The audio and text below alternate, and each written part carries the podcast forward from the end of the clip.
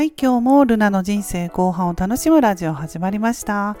私は2020年からブログを始めて個人事業主になり50代の人生後半からは無理をせずに自分らしい生き方をしたいと思っている主婦です。今日も聞いていただきましてありがとうございます。今日は10月の20日木曜日ですね。私は昨日ユニクロに久しぶりにお買い物に行ってきました。うん、でそこで感じたのがユニクロってね結構高いんだなって高くなったなって思ったんですよね。うんまあ、以前はねユニクロってすごくお手頃価格で安いっていうイメージだったんですけれどももう随分ね値段もね上がってるなって感じました私はあのウルトラライトダウンジャケットっていうのが欲しいなと思ってたんですよね。コンパクトに、うん、こう畳めて小さな袋にね入れて持ち歩けるそのダウンジャケットが欲しいなと思ってたんですけど、まあ、寒い時にねパッとあの持ち歩けてパッとね出して着れるのでで値段が6990円だったのでまあ、ちょっとねそれは今回はやめておこうと思って買わなかったんですよ。ちょっと待ってみようと思ってね。昨日平日だったので土日の方が安いのかな。その辺がよくわからないんですけれども、うん、もう少しそれは待ってみようと思って買わなかったんですよ。であの息子のね洋服を買わなければいけないしと思って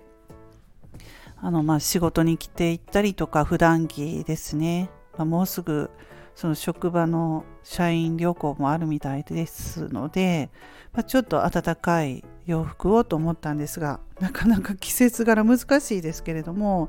で息子のはね結構そうですねニットのフリースのねイージーアンクルパンツが2990円だったりとかねすごくこう素材も良くてウエストがゴムでね、まあ、楽 楽なパンツがあったのでそれを買ったりとかね、うん、あとは長袖の T シャツも素材がいいソフトタッチのクルーネック T シャツ、うん、それも2枚ぐらい買ったりとかしてね。したんですけれどもまあそれは値段はまあまだ、うん、買いやすいのかなと思いましたね。パンツが2990円とか。そのまあダウンジャケットとかは高いしうん。まあ以前よりもね値段が上がってるのかなって感じましたね。でちょっと前テレビ見ていたら海外からね日本に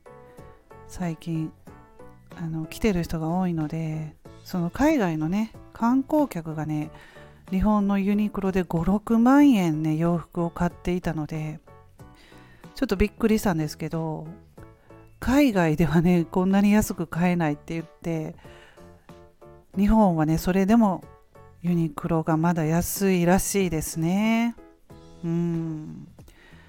そうなんだと思いながら見てたんですけれどもうん。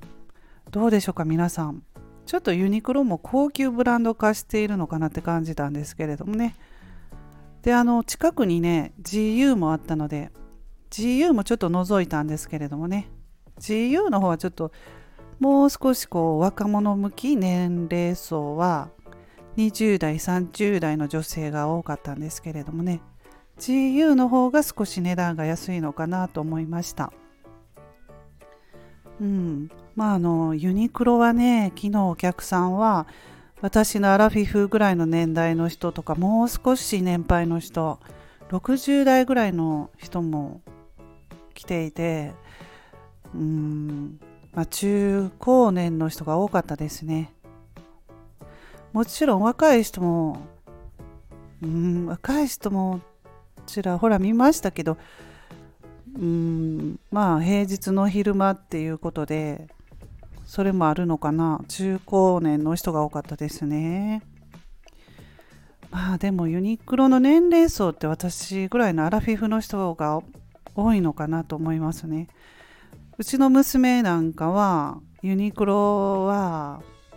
あんまり行かないというか最近は H&M とかザラとかねこの辺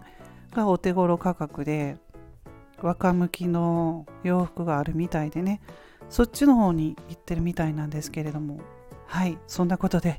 今日はユニクロ結構高いなって思ったのでお話ししてみました。今日はこの辺で終わろうと思います。今日も素敵な一日をお過ごしくださいませ。また次回の配信でお会いしましょう。ルナでした。